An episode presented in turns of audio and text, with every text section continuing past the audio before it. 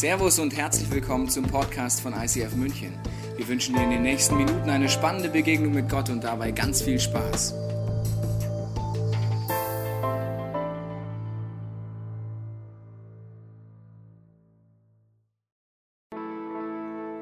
November hat das ICF München in Kooperation mit The Shy Fund ein Projekt vorgestellt. Unser aktuelles Projekt beherrscht momentan die Nachrichten. Es geht um die Situation von Flüchtlingen und intern Vertriebenen, die nach Kurdistan geflüchtet sind aufgrund des Bürgerkriegs im Irak und in Syrien. Wir reagieren auf diese massive Krise. Es ist eine humanitäre Krise von enormem Ausmaß in den Tagen, nachdem dieses Video gezeigt wurde, erhielten wir einige Rückmeldungen von Freiwilligen und konnten kurz darauf ein kleines Team aus Einsatzhelfern zusammenstellen. Am 10. Dezember macht sich dieses Team auf den Weg nach Erbil, Irak. Seit ihrer Flucht vor dem IS leben dort Menschen in Zelten, die sie nur schlecht vor der Kälte des Winters schützen. Es fehlen vor allem warme Kleider und stabile Unterkünfte, die dem Regen standhalten. Nachdem das Team in Erbil ankommt, verlässt es sogleich die Stadt und fährt in das Landesinnere zum ersten Einsatzort, Duhok. Es gibt eine Schnellstraße, welche Erbil mit Duhok verbindet.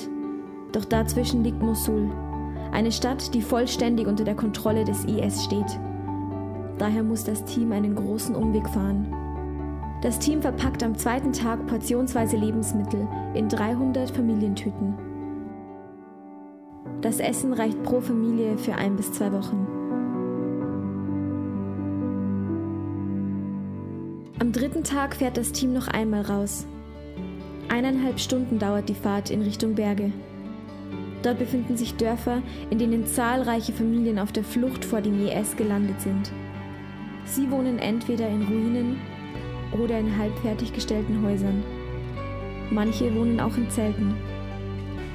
Da die Menschen nicht auf die Flucht vorbereitet waren, sind viele Kinder ohne ihre Eltern geflohen.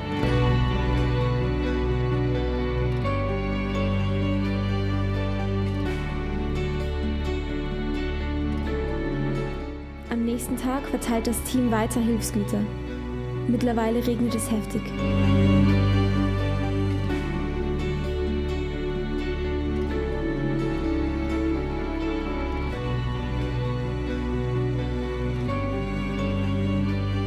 Weiter östlich befindet sich ein großes Lager für jesidische Flüchtlinge. Es ist eine Zeltstadt für ca. 3000 Familien. Diesen Sommer aufgebaut. Der Leiter weist dem Team 250 Zelte zu, an die sie Decken verteilen. Insgesamt hat das Team in den vier Tagen vor Ort 200 Decken, 300 Essensportionen und 45 Kilogramm Winterkleidung verteilt Zudem konnten die mitgereisten Ärzte acht der schwersten Fälle an Mädchenvergewaltigungen behandeln und operieren. 50 Patienten wurden untersucht, vier Ärzte wurden vor Ort ausgebildet, die Operationstechnik durchzuführen. Wir möchten uns bei jedem herzlich bedanken, der durch seine Spende diesen Einsatz ermöglicht hat. Vielen Dank an die Einsatzhelfer vor Ort und die Mitarbeiter von The Shy Fund. Danke an die Mitarbeiter der Hilfsorganisation Shark, die sich liebevoll um die Organisation vor Ort gekümmert und das Team sicher durch alle Einsatzorte geleitet haben. Die Teammitglieder sind tief bewegt von den vielen Eindrücken. Sie konnten Hoffnung bringen in eine Region, die von Hoffnungslosigkeit umgeben ist.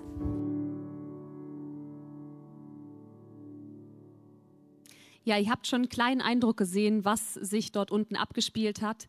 Und ich habe Andi auf der Bühne neben mir, er war einer von denen, die aus München mit gestartet sind. Und wir haben viele verschiedene Sachen erlebt.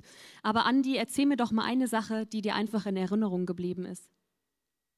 Ja, es ist spannend, das alles nochmal so in den Clip zu sehen. Und es ist ähm, sehr beeindruckend, was wir alles erlebt haben. Und das ist, ähm, bewegt mich gerade sehr, wenn ich wieder das sehe.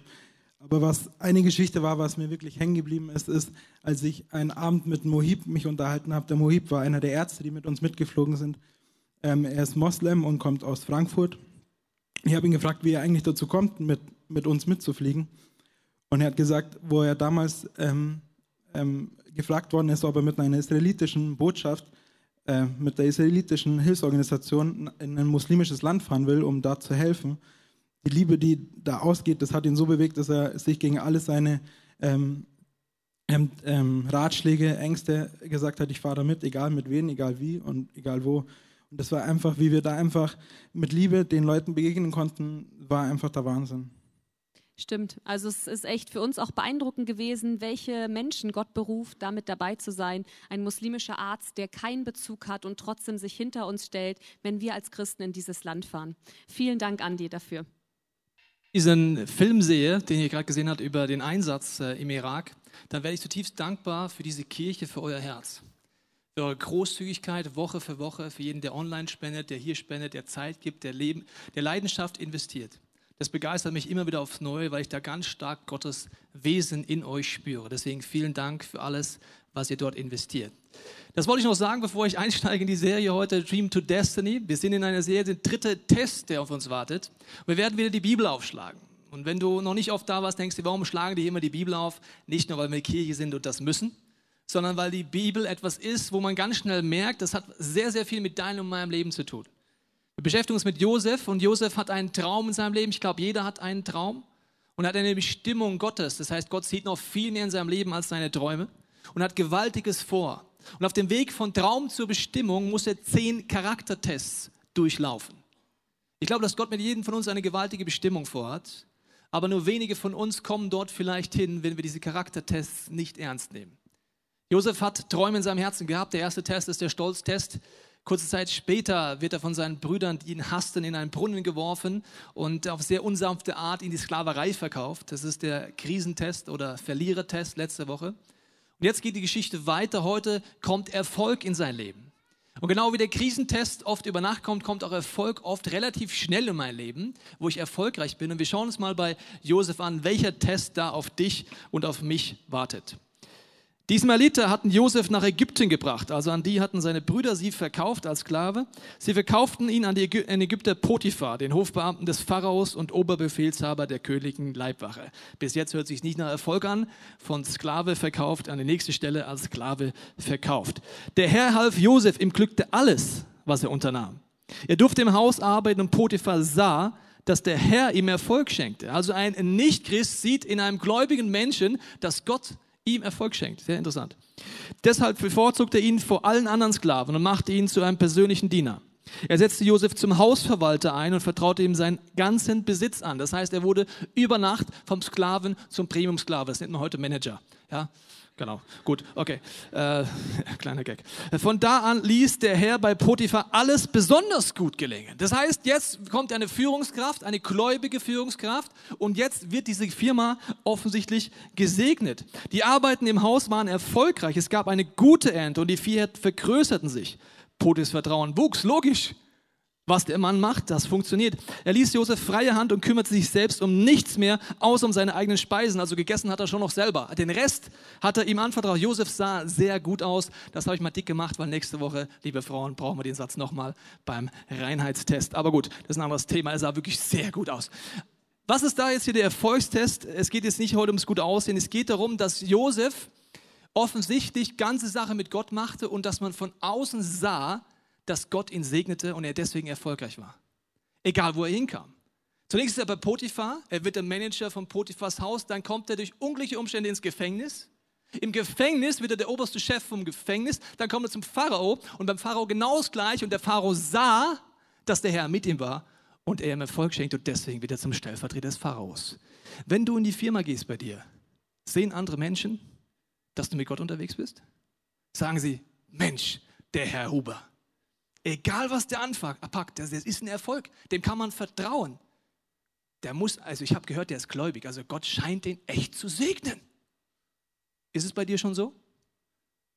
Die Frage ist, was ist das Geheimnis dafür, dass Josef, egal wo er hinkam, diesen Erfolg hatte? Das heißt dann später, der Verwalter brauchte sich um nichts mehr zu kümmern. Er vertraute Josef völlig, weil er sah, dass der Herr ihm half und ihm Erfolg schenkte. Wäre es für dich okay, wenn Gott dir Erfolg schenken würde? Für wen wäre es okay? Alle anderen können weiter schlafen. Gut, wenn's, also für die es okay ist, die hören jetzt weiter zu, alle anderen pennen noch ein bisschen eine Runde. Also wenn es für dich okay ist, ist die entscheidende Frage, was sind die Voraussetzungen, dass ich aus Gottes Sicht erstens erfolgreich bin, zweitens Erfolg geschenkt bekomme. Das Wort Erfolg, das hier verwendet ist, heißt auf Englisch Prosperity. Und er heißt im Deutschen eigentlich noch viel mehr als Erfolg. Das heißt auch Wohlstand, das heißt Autorität, das heißt viele Punkte. Segen auf der ganzen Linie. Und das Wort im Hebräischen ist ein sehr interessantes Wort. Das heißt nach vorne pushen, nach vorne schubsen. Gott ist der Meinung, dass ein Erfolg, den er gegen ist, etwas ist, wo er dich nach vorne schubst. Okay? Das würde bedeuten, Gott schubst dich nach vorne in der Karriere. Er schubst dich nach vorne in deiner Familie und in deiner Ehe. Er schubst dich nach vorne in Weisheit und Autorität. Er schubst dich nach vorne, indem er dir mehr Autorität. Ist okay, wenn er dich schubst? Schon eher nicht, gell? Mag nicht geschubst werden. Aber wenn es in die richtige Richtung ist, ist Schubsen gut, ja? Zum Beispiel, wenn eine, du auf den Bahngleisen stehst und ein Zug kommt, jemand schubst dich, dann ist das ein gutes Schubsen. Ja? Gott möchte dich nach vorne pushen. Und die Frage ist, wann macht er das? Macht er das immer? Die Voraussetzung für Erfolg ist theologisch gesehen, biblisch gesehen, dass die Gegenwart Gottes in deinem Leben präsent ist. Das möchte ich gleich erklären und mit dir auf eine Reise gehen, was es bedeuten kann, dass diese Gegenwart wirklich da ist. Ich habe noch zwei andere Bibelstellen für dich. Und Isaac säte in dem Lande und erntete in jedem Jahre hundertfältig, denn der Herr segnet ihn. Und er wurde ein reicher Mann und nahm immer mehr zu, bis er sehr reich wurde. Und der Herr war mit ihm und alles, was er sich vornahm, gelang ihm. Das Problem ist, dass es eine gewisse Definition gibt von Wohlstand, sogenannte Wohlstandsevangelium oder so Prosperity Teacher, so eine Hypertheologie. Und die löscht vielen Christen berechtigterweise alles ab. Weil man irgendwelche Versprechen Gottes aus dem Kontext nimmt und sagt, spende heute 100 Euro. Wenn du heute 100 Euro, ich hoffe, du hast 100 Euro in die schwarzen Behälter heute gegangen, weil Gott wird es dir hundertfach zurückgeben. God bless you. Das ist eine Hypertheologie. Die Pastoren, die das predigen, glauben selber nicht, sonst würden sie am Ausgang jedem 100 Euro austeilen. Sagen, lass mir die 100 Euro geben. Ach komm, bitte. Nee, doch bitte nimm, da krieg ich es hundertfach zurück. Verstehst du? Das ist so ein Prinzip. Ich gebe für den größten Mist aus, aber ich krieg hundertfach zurück. So ist Gott. Er will, dass ich Millionär werde. Aufgrund dieser Hypertheologie haben viele Christen sich vollkommen verschlossen, dass Gott aber immer wieder sagt, ich will dir Erfolg schenken. Und ich will dir auch Ressourcen anvertrauen. Und jetzt ist die Frage, was heißt es, diese Gegenwart Gottes in meinem Leben zu haben? Was bedeutet, dass Gott mich nach vorne pushen wird? Das Erste ist, wir müssten Segen definieren. Wir definieren Segen ja oft, äh, Segen oft so, dass wir sagen, ja, ordentlich Kohle, frische, frische, frische, schöne Frau, die immer gut drauf ist und nie ihre Tage hat. Dann Kinder, die nie blöd kommen und immer machen, was der Papa sagt. Dann immer Urlaub auf den Seychellen und egal, was ich in der Karriere mache, ich mache immer den nächsten Schritt. So definieren wir definieren Segnen so dermaßen oberflächlich, oft materiell. Weißt du, was Jesus sagt? Wenn ihr in kleinen Dingen, und damit meint er das Materielle, den kleinen Dingen, nicht treu sein könnt, werde ich euch das Wahre nicht anvertrauen wahrer Erfolg, aus Sicht der Ewigkeit einen Impact zu haben, eine Bestimmung zu erfüllen, die weit über dein Leben hinausgeht, wo du Menschen Massen helfen kannst, dass sie diesen Gott kennenlernen, geheilt, befreit werden. Das ist deine wahre Bestimmung. Und nicht egal, wie viel Geld du unterwegs hast.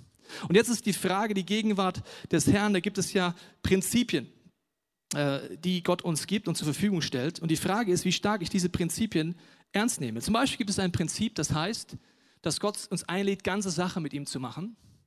Und er sagt, entscheide dich dafür, dass alles, was du bist und alles, was du hast, Gott gehört. In Klammern, die Entscheidung muss Josef getroffen haben. Sonst läuft sein Leben nicht so, wie du es später siehst. Und dann gibt es ein Symbol, das bedeutet, dass ich 10% meiner ganzen Ressourcen nehme und sie in die Kirche spende. Das ist ein geistliches Prinzip. Und damit sage, alles gehört Gott. Jetzt ist so ein Punkt, wo man sagt, ja, okay, also wie jetzt? Gehorsam, äh, ich meine, Gegenwart Gottes würde jetzt bedeuten, okay, Gott hat eine Idee, er sagt links und ich gehe auch links. Das heißt, in der Gegenwart Gottes zu bleiben. Jetzt gibt es das Problem, erstens unser freier Wille, das erste Problem, zweitens unser Misstrauen. Hören wir so ein Prinzip, ja, okay, 10% steht jetzt da in der Bibel, ja, so ein Mist, das steht jetzt echt da. Das steht da in der ganzen Bibel von vorne. Ja, dann hoffen wir, dass es im zweiten Teil der Bibel nicht steht. Da hoffen wir dann drauf, ne? so unserer komischen christlichen Theologie, sagen wir, ja, ich will hoffen, dass im zweiten, Mist, da steht's auch. Ja, aber also, nee, also Gott sagt links, aber nee, Gott, ich gehe rechts. Das ist die Vorstellung nicht, Gott zeigt dir, wo er lang geht. Jesus sagt, komm, folge mir nach. Und nicht entscheide an jeder Kreuzung, was du selber machen willst. Komm, folge mir nach. Und wenn Gott sagt, links, das ist ein Prinzip, mach das, damit du aufblühst. Und du sagst, nö, will ich nicht, ich gehe rechts. Dann haben wir die Vorstellung, Gott, also ich habe jetzt schon mal verstanden, du willst eigentlich links, ich gehe rechts, aber segne mich bitte. Gott, du segnest ja, egal was mach, Amazing Grace. Schwierig. Die Voraussetzung für die Gegenwart Gottes ist nämlich Gehorsam. Wenn Gott links sagt, gehe ich links. Wenn er rechts sagt, gehe ich rechts. Und die Frage ist nun, was bedeutet es an dem Beispiel Gehorsam, wenn Gott sagt, 10% gib in die Kirche und scheide ich, dass alles mir gehört? Ich habe letztens in einer Predigt gehört von einem Rabbi, der mit Jesus nichts zu tun hat und der hat in einer großen christlichen Kirche, in der ich saß, gepredigt. Und hat die 2000 Menschen gefragt, ja, liebe Christen, wofür sind wir Juden bekannt? Er sagt, das darf nur ich fragen, ich bin Jude. Meldet sich einer ganz zaghaft, für Geld. Stimmt, mein Sohn, hat der Rabbi gesagt. Was redet man da? Ja, okay. Ja, für Geld. Durch alle Jahrtausende durch haben wir Geld. Warum haben wir Geld? Stille. Weil es ein Stück von der Vorhaut fehlt? Nein. Weil wir, und jetzt kommt, da kommt so ein Satz, es gibt manchmal so Sätze in Predigten, weißt du, das ist so voll den Baseballschläger der Theologie voll in die Fresse. Bist du bereit? Okay, 2000 Christen, also ja, äh, Teachers, Teachers, habe ich gesagt, weil es einen Unterschied zwischen uns Juden und euch Christen gibt. Wir nehmen den ersten Teil ernst und ihr nicht der Bibel. Bam! Äh, scheiße, stimmt. Die haben nur den ersten Teil der Bibel und sind durch alle Jahrtausende weg, immer deswegen auch immer verfolgt worden, weil sie offensichtlich Prinzipien ernst nehmen, wenn Gott sagt, links gehen sie links. Wir Christen sind der andere Meinung. Wir sagen einfach, ja Gott, du sagst zwar links, aber du meinst doch rechts, oder? Nein, links ist links. Und die Vorstellung, dass ich mich da immer wieder rausfinden kann, ist sehr, sehr interessant. Zweite Chronik heißt es, und der Herr war mit Josaphat. Warum? Denn er wandelte wie vormals sein Vater David und suchte nicht die Götzen, die Bale. Warum? Weil deswegen. Und die Herausforderung ist nicht, dass du denkst, die Leute in der Bibel, die gesagt haben, ich bin gehorsam, waren perfekt oder hatten keinen Zweifel, keine Sünde. Doch hatten die die volle Bandbreite. Alter Falter, les bitte die Bibel. Aber wenn sie gescheitert sind und gemerkt haben, Gott wollte eigentlich links und ich bin rechts, was haben sie gemacht, sobald sie es gemerkt haben? Umkehr, Buße, am Kreuz eingetauscht. Jesus, vergib mir meine Schuld, ich will neu anfangen. Gott erwartet nicht, dass du perfekt bist, aber dass du ihm vertraust. Jetzt gibt es eine Bibelstelle, die wir gerne wegdiskutieren. Also genauso wie wir versuchen, den Zehnten wegdiskutieren. Also wir sagen ja dann zum Beispiel, sagen, ja, ja, warte mal, das ist ja im ersten Teil der Bibel. Das denken wir nur, weil wir die Bibel nicht selber lesen. Aber gut, sagen wir mal, es wäre nur im ersten Teil der Bibel. Dann haben wir die Vorstellung, ja, das gilt ja für mich nicht mehr. Das heißt, ich will einfach nicht links gehen, obwohl Gott sagt links und sagt, da ist meine Gegenwart drauf, da ist mein Segen drauf, geh links. Nö, ich gehe rechts. Und das sind Situationen, wo ich merke, dass wir so Hobbytheologien dann entwickeln. Zum Beispiel zu sagen, ja, es ist ja der Gott des Alten Testaments, nicht des Neuen Testaments. Das ist so die Vorstellung, dass Gott zwischen dem Alten und Neuen Testament in Therapie gegangen ist. Weil er gemerkt, er kommt ein bisschen aggressiv rüber und so ein bisschen lebensfeindlich rüber. Und so ein bisschen, dem rutscht halt manchmal so ein krasser Satz raus, so, gib den Zehnten oder bist verflucht. Ah, das, das war aber, nach der Therapie ist Gott voll umgänglich geworden, gell? Der ist jetzt voll nett und so. Und der sagt auch sowas nicht mehr. Er sagt, da, da, da ist mit mir irgendwas durchgegangen. Also, Gott ist der gleiche gestern, heute, alle Zeit. Wir versuchen uns wegzudrehen. Jesus sagt, ich habe keinen einzigen Buchstaben aufgelöst vom ersten Teil der Bibel. Ich bin gekommen, es zu erfüllen. Dann sagen wir, ja, Jesus erfüllen, das können wir bestimmt theologisch deuten. Nein, können wir nicht. Aber wir kommen ernsthaft auf die Idee zu sagen, ja, Gott sagt links, ich gehe rechts. Amazing Grace, bless me. Da gehe ich zum Gebetsteam, bless me. Ja, jetzt kommt die Bibelstelle, die wir am allerliebsten. Also wenn du die einmal schon gelesen hast, dann willst du sie definitiv wegreden. Bist du bereit? Okay, ich mag sie. 5. Mose. Sagt Gott zu seinem Volk, sieh, ich lege euch heute vor den Segen und den Fluch. Den Segen, wenn ihr gehorcht den Geboten des Herrn eures Gottes, die ich euch heute gebiete. Den Fluch aber, wenn ihr nicht gehorchen werdet den Geboten des Herrn eures Gottes und abweicht von dem Wege, den ich heute gebiete, dass ihr anderen Göttern nachwandelt, die ihr nicht kennt. Das meint er nicht so, gell? Zum Glück das Alte Testament. Zum Glück hat Gott mittlerweile eine Therapie hinter sich. Segenfluch, ach ja, so, und, und überhaupt, Jesus ist ja dafür gestorben. I'm out. Es gibt ein großes Missverständnis. Das Missverständnis ist, wenn du zum ersten Mal Gnade verstehst, aber nicht Werke des Glaubens verstehst. Ich möchte dir mit einem Beispiel erklären. Ich habe dir einen Kuchenboden mitgebracht. Ein Kuchenboden ist für mich das Fundament, dass Jesus für dich am Kreuz stirbt. Das ist das Fundament eines Kuchens. Das ist unten, das ist da, das ist ein Geschenk. Du kannst das annehmen und sagen, Jesus, komm in mein Leben, vergib mir meine Schuld, verändere mich. Reines Geschenk, reine Gnade. Dann hast du aber theologisch gesehen einfach einen Kuchenboden. Der ist gut, der ist schön. Davon wird man satt und da kommt man auch in die Ewigkeit. Aber geil ist das nicht. So, und jetzt kommt Gebote. Göttliche Gebote sind wie die Früchte auf diesem Boden, okay? Also Früchte obendrauf, wo Gott sagt, jedes einzige Gebot hat eine Schönheit, es macht dich satt. Alles, damit ich, das ich dir sage in der Bibel, ist, damit du lebst. Damit du lebst. Damit du lebst. Die Platte hat einen ordentlichen Sprung im ersten Teil der Bibel. Damit du lebst. Damit du lebst. Das alles mache ich, damit du lebst. Übrigens, lieber Christ, auch für dich, das mache ich, damit du lebst. Und nicht nur, dass der Jude erfolgreich ist, sondern auch, damit du lebst. Das mache ich, dass du lebst, dass du lebst, dass du lebst, dass ihr alle lebt. Ja, Jesus, wir haben es verstanden. Nein, habt ihr nicht verstanden. Das alles mache ich, damit ihr lebt. Und wir lesen es, denken so, oh nee, links mag ich aber nicht. Das hört sich so krass an, so anstrengend an und den Zehnten und bah. Kannst du machen. Dann wählst du den Fluch. Dann sagen, ja, Jesus ist doch dafür gestorben. Das ist richtig, erkläre ich dir gleich, was das bedeutet. Was ist jetzt Segen? Das heißt, ich habe den Fundament, den Tortenboden, ich habe die Früchte oben drauf. Segen ist die Sahne. Kann ich ohne Sahne leben? Ja. Ist es schön? Nein. Komme ich ohne Sahne in Ewigkeit? Ja. Willst du ohne Sahne ankommen? Nein. Das bedeutet einfach, das sind die Prinzipien Gott ernst. Das heißt Gehorsam. Gehorsam seid, ich nehme die Frucht ernst und ich suche so lange, bis ich sie verstehe. Ich esse diese Frucht und ich werde den Segen erleben. Jetzt sagen ja Leute, ja, aber ich, kann, ich bin ja Christ, ich bin ja mit Jesus unterwegs, habe ja aufgepasst im Konfirmandenunterricht, ich kann doch jetzt nicht verflucht sein. Doch, Jesus stirbt für jede einzelne Sünde von dir. Kannst du noch sündigen? Ich kann es noch. Kannst du noch Konsequenzen haben von falschen Entscheidungen und von Schuld, die du nicht angehst in deinem Leben? Ich kann die noch haben. Das heißt, nur weil Jesus am Kreuz gestorben ist für meine Schuld und alles eintauscht, heißt das noch lange nicht, dass ich in dieser Freiheit lebe, wenn ich es nicht annehme. Das heißt, Jesus sagt zum Beispiel, es gibt geistliche Prinzipien, die musst du ernst nehmen. Das sind wie, ich nenne es mal, äh, wie Naturgesetze. Also zum Beispiel, bei 0 Grad gefriert das Wasser. Kannst du sagen, finde ich blöd. Mag ich nicht. In meinem Gartentümpel wird das nicht passieren. Danke, Jesus. Also wenn du keine Heizung einbaust, wird das passieren. Du kannst eine Sekte gründen gegen Erdanziehung und sagen, wir sind gegen Erdanziehung. Wir wird halt blöd, wir wollen leer fliegen und so ein bisschen let it flow und so. Also Erdanziehung ist echt blöd. Ich bin gegen Erdanziehung. Dann gehst du aufs Hochhaus und sagst, heute werden wir beweisen, wir sind gegen Ernst und springen runter. Wenn du das machst, bist du Matsch. Das ist ein, ein tiefes Gesetz.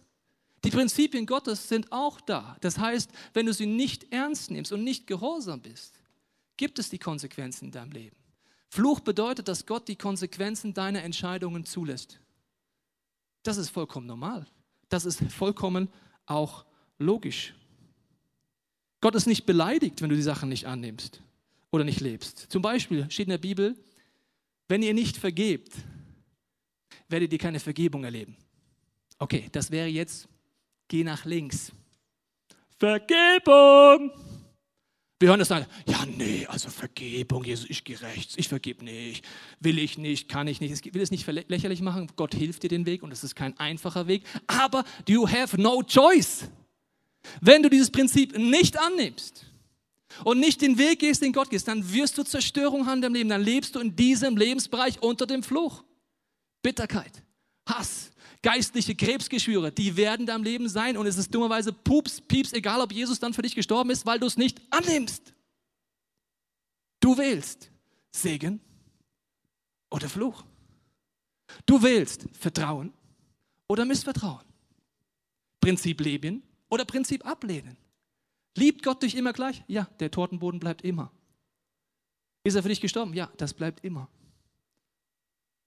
Paul, äh, äh, Dr. Martin Luther hat große Probleme damit gehabt, dass es im Jakobusbrief heißt, dass die Werke des Glaubens entscheidend sind. Und er hat es nicht zusammengebracht zwischen Amazing Grace und Werke des Glaubens. Im Jakobusbrief heißt, ein Glaube ohne Taten ist tot.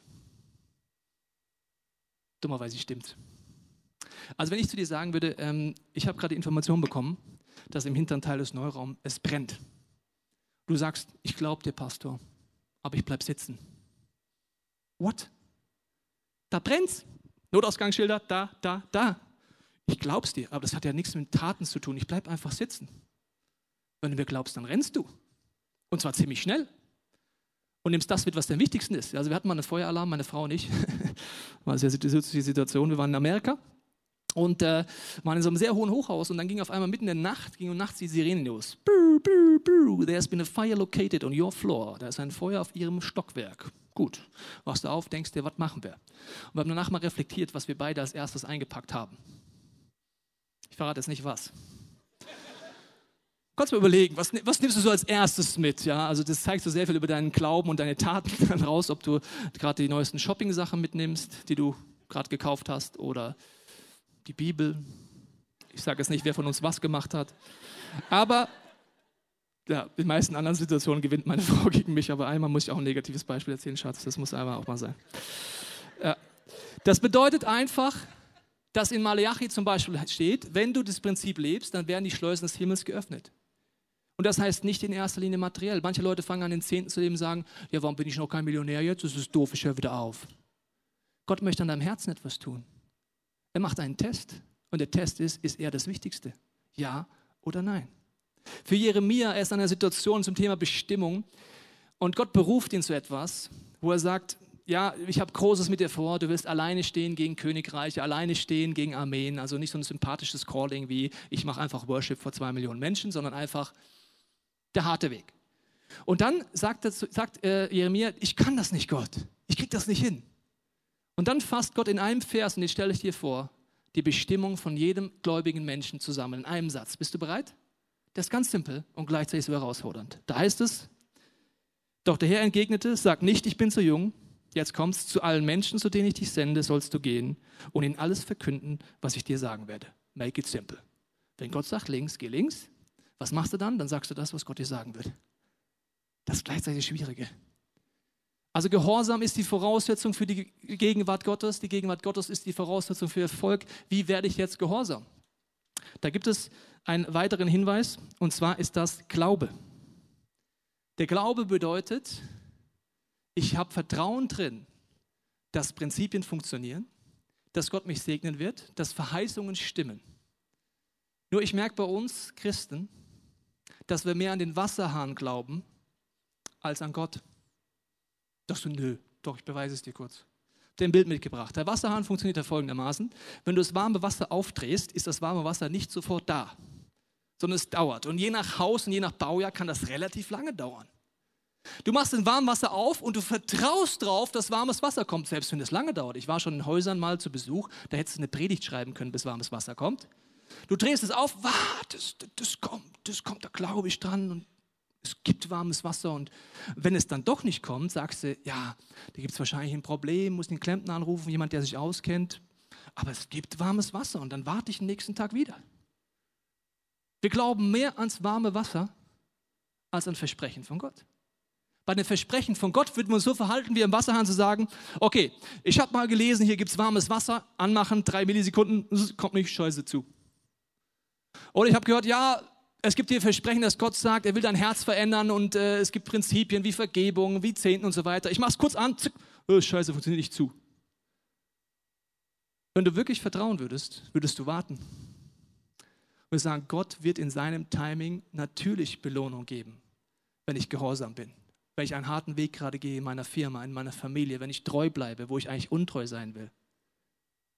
Wenn ich dieses Vertrauen habe, das bedeutet, ich habe den Glauben, dass Gott wirkt und ich habe das Vertrauen darin, dass es auch Konsequenzen gibt. Ich lese Hebräer 3 vor.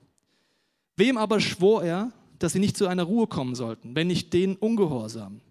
Und wir sehen, dass sie nicht dahin kommen konnten wegen des Unglaubens. Das heißt, mein fehlender Glaube führt dazu, dass ich Gott nicht vertraue und deswegen gehe ich nicht links, wenn er sagt links. Wir stellen uns ja oft vor, dass Gott so ein Amazing Grace Blues Vater ist, der alles durchgehen lässt und sagt, easy, passt schon. Also ein Vater, der seinem Kind keine Grenzen setzt und es nicht erzieht, liebt sein Kind einfach nicht. Erziehen, Grenzen setzen, Konsequenzen in meinem Leben zu spüren, aus Liebe sind vollkommen normal bei einem liebenden Vater. Meine Frau war mal in der S-Bahn unterwegs und dort war ein äh, kleines Mädchen mit ihrer Mutter und die ist eingestiegen. Gegenüber von dem Mädchen saß eine Oma. Und das Mädchen hat immer wieder gegen die Oma gekickt, so. Die Oma sagt natürlich, äh, Entschuldigung, es tut weh, ähm, können Sie Ihrem Kind sagen, dass es aufhört? Sagt die Mutter, nee, kann ich nicht. Mein Kind wird anti-autoritär erzogen. Das bedeutet, ich setze keine Grenzen. Okay. Dann steigt die Mutter mit ihrem Kind aus, stellt sich ein junger Mann daneben und kickt dem Kind gegen das Knie. Sagt die Mutter, hey, was machen Sie da? Sagt er, ich bin anti-autoritär erzogen. Ich meine, er hätte eher die Mutter kicken müssen, ganz ehrlich. Das Kind kann gar nichts dafür. Aber das ist nicht Liebe. Es gibt Konsequenzen in deinem Leben. Gott vergibt dir alles. Ja. Das Kreuz ist jederzeit da für dich. Ja. Aber wenn du es nicht annimmst und Prinzipien nicht vertraust, wirst du wählen zwischen Segen und Fluch. Das hat sich nie verändert. Was ist jetzt die Voraussetzung dafür, dass ich Glaube habe?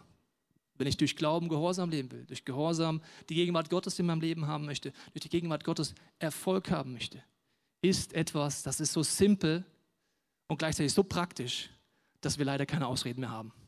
Okay, bereit? Ich lese es euch vor. Doch es bleibt dabei, der Glaube kommt aus dem Hören der Botschaft oder Hören des Wortes Gottes und diese gründet sich auf das, was Christus gesagt hat. Der Glaube kommt aus der Bibel. Der kommt daraus, dass ich die Bibel selber ausschlage, dass ich sage, Gott macht lebendig, dass ich mir Predigten anhöre, dass ich darüber nachdenke Tag und Nacht. Psalm 1 heißt, glücklich ist der, der Tag und Nacht über dieses Wort Gottes nachdenkt. Er ist wie ein Baum, gepflanzt an Wasserbäche. Seine Blätter verwelken nie. Das heißt, Erfolg ist immer da. Du merkst, das ist jetzt simpel runtergebracht, aber die Frage ist einfach für mich und für dich, nehme ich es jetzt ernst oder nicht? Man hat immer Ausreden, warum man Prinzipien nicht lebt. Egal, ob es in der Sexualität ist, ob es in Zwischenmenschlich ist, ob es in Finanzen ist. Zum Beispiel sagen Leute oft beim Beispiel Zehnten. Ich glaube zwar, dass das Prinzip gilt, aber ich kann es irgendwie nicht leben, weil das Geld reicht nicht. Das Geld wird vorher nie reichen. Weißt du, warum die Bibel redet davon? Solange du dich entscheidest, Gott nicht zum Chef deines Lebens zu machen, das hat Auswirkungen auf deine Ehe, auf deine Familie, auf alles gibt es den sogenannten Fresser laut der Bibel, der dir alles wieder wegfrisst, was du aufbaust. Geld zerrinnt dir zwischen den Fingern. Du wirst nie genug haben und genug ist etwas hier drinnen und nichts Äußerliches. Ich möchte es dir nochmal an, an diesem Bild wie näher bringen, dass die Fundament für alles das Wort Gottes ist. Dass du sagst, du nimmst das ernst, du schlägst es auf Du liest es, du hörst Predigten, du lässt dein Glauben, dein Vertrauen wachsen in diesen Gott. Und das ist ein Schlüssel. Und dieser Schlüssel schließt, je öfter du das machst, Glaube auf in deinem Leben, Vertrauen auf in deinem Leben. Und dieser Glaube setzt wieder etwas Neues voran. Je mehr du Gott glaubst, je mehr du vertraust, je mehr du sein Wesen kennst, seine Versprechen kennst, wo ist das warme Wasser geistlich gesehen, wo darf ich warten darauf, je mehr du das kennst, desto mehr kriegst du von Gott einen Schlüssel in der Hand. Und dieser Schlüssel schließt Gehorsam auf. Warum bist du gehorsam? Wegen Glaube. Wenn Gott sagt links, dann machst du es. Wenn er sagt rechts, dann machst du es. Und dieser Gehorsam ist wiederum ein Schlüssel. Und dieser Schlüssel ist der Schlüssel für die Gegenwart Gottes in deinem Leben. Und zwar nicht kurz, sondern grundsätzlich. Das ist ein Weg, der ist nicht über Nacht, das ist ein Prozess. Und dann am Ende steht Erfolg. Bei Josef ist es auch ein Prozess über Jahre. In meinem Leben ist es ein Prozess über Jahre. Aber ich habe das Prinzip verinnerlicht und ich nehme es auch ernst. Ich möchte dich einladen, an diesem Punkt darüber nachzudenken, was für dich dein Schritt heute sein könnte. Ich glaube, für die einen wird es heute sein, Prinzipien, die du schon oft gehört hast, anfangen umzusetzen. Egal, ob das was in Finanzen ist, ob das was Zwischenmenschliches ist. Vielleicht ist es ein Gebet, wo du heute mal zum Gebetsteam endlich aufstehst und gehst dorthin, weil du weißt, es gibt Bitterkeit in deinem Leben. Oder du weißt, es gibt Bereiche, die lebst du nicht so, wie Gott sich vorstellt. Oder du weißt, es gibt Bereiche, da kennst du biblische Vorstellungen, aber du kannst Gott einfach nicht vertrauen. Dann ist heute der Punkt, einfach vor Gott ehrlich zu werden und praktisch zu werden dir irgendwie zu überlegen, wie wird dein Glaube gestärkt durch das Hören des Wortes Gottes? Wie kannst du immer gehorsamer werden? Wie kann die Gegenwart Gottes dir folgen, damit eines Tages die Menschen über dich sagen, egal was dieser Mann, diese Frau machen, Gott segnet ihn und gibt ihm Erfolg. Und Erfolg im Leben von Josef war viele Jahre lang kein materieller Erfolg. Beim Potiphar verwaltete das Geld von jemand anderem und war treu. Er hatte alles zu essen und trinken und Kleider, aber es gehörte nicht ihm. Im Gefängnis auch. Erst beim Pharao beginnt eine Zeit, wo er selber reich wird. Segen Gottes ist viel breiter, schöner, ganzheitlicher als einfach Geld. Vielleicht hat Gott mit dir vor, viel Geld anzuvertrauen, aber weißt du, was er dann dir gleichzeitig sagt? Viele Leute sagen, Gott, gib mir viel Geld. Dann sage ich, überlegst dir immer gut, ob du das betest. Dann sagt Gott, wem viel anvertraut ist, von dem erwarte ich viel. Boom. Das heißt, ob Gott dir viel Geld geben wird in deinem Leben oder wenig, ist nicht der Punkt, sondern ob du hier drin treu bist. Prinzipien ernst nimmst. Und ich möchte jetzt beten und dir die Möglichkeit in der Stille geben, darauf zu reagieren. Wenn du magst, schließ mit mir die Augen. Vater, ich danke dir, dass du uns heute einlädst, ehrlich zu werden. Jesus, du siehst, wie schwer es uns fällt, zu vertrauen. Wie schwer es uns schon oft fällt, die Bibel selber aufzuschlagen dass wir oft echt mehr dem Wasserhahn vertrauen als dir. Jesus beschämt mich. Die vielen Versprechen, die du schon in meinem Leben gegeben hast, dass ich sie nicht anfange, dran zu bleiben, solange bis das warme Wasser des Segens freigesetzt wird. Ich danke Jesus, dass du uns heute konkrete Dinge zeigst, wo wir umkehren dürfen, ganze Sache machen dürfen. Ich danke dir, dass auch Leute, die heute hier Erfolg haben, in diesem Raum oder zu Hause, dass du uns einlädst, demütig zu bleiben und zu wissen, von wem der Segen kommt, von wem der Erfolg kommt. Und ich bete, dass du jeden von uns jetzt den Fokus veränderst von nicht den Dingen, die wir nicht haben, sondern auf das, was wir haben. Was du uns anvertraust und was es bedeutet, in diesem Kleinen treu zu sein. Ich danke dir für Josefs Vorbild, dass er im Kleinen treu war und dass er Geld verwaltet hat, das nicht ihm gehört hat. Und du sagst zu uns, dass unsere Ressourcen am Ende vom Tag uns auch nicht gehören wir von Josef lernen können, das Geld so zu verwalten, wie es der Chef sich vorstellt. Zeig uns in der Stille, was unser Schritt sein kann.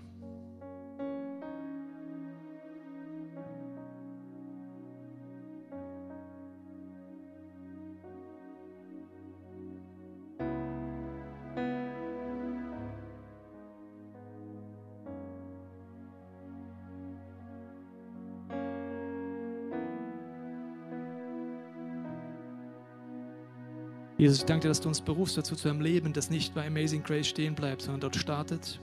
Ich danke dir, dass du einen Kuchen vor uns hast, voller Früchte, die wir entdecken dürfen. Und ich segne jetzt deine Perspektive auf diesen Gott, dass er sich ändert. Dass du gerade bei Geboten, die dich bis jetzt abstoßen, wo du Gott nicht vertraust, erst recht anfängst zu suchen. Warum hat Gott das gesagt? Damit ich lebe. Ich danke dir, Heiliger Geist, dass deine Vorstellungen 180 Grad dem Mainstream oft widersprechen und deswegen uns etwas geben, was wirklich Halt gibt und wirklich Erfüllung gibt. Amen.